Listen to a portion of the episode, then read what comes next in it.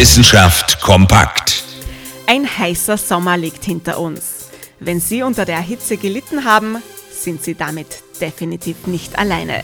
Werfen wir einen Blick ins Tierreich. Die Welt ändert sich und nicht nur Menschen, auch Frösche verhalten sich anders als früher. Das Leben der Pfeilgiftfrösche im südamerikanischen Regenwald hat sich drastisch verändert. Der Lebensraum wird immer kleiner.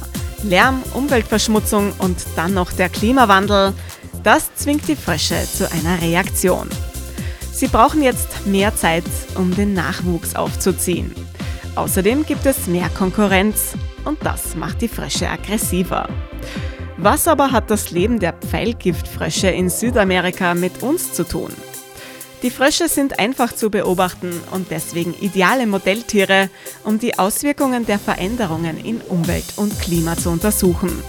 Die Ergebnisse lassen sich aber auch auf andere Tierarten übertragen und womöglich auch auf uns Menschen. Interessante Themen aus Naturwissenschaft und Technik.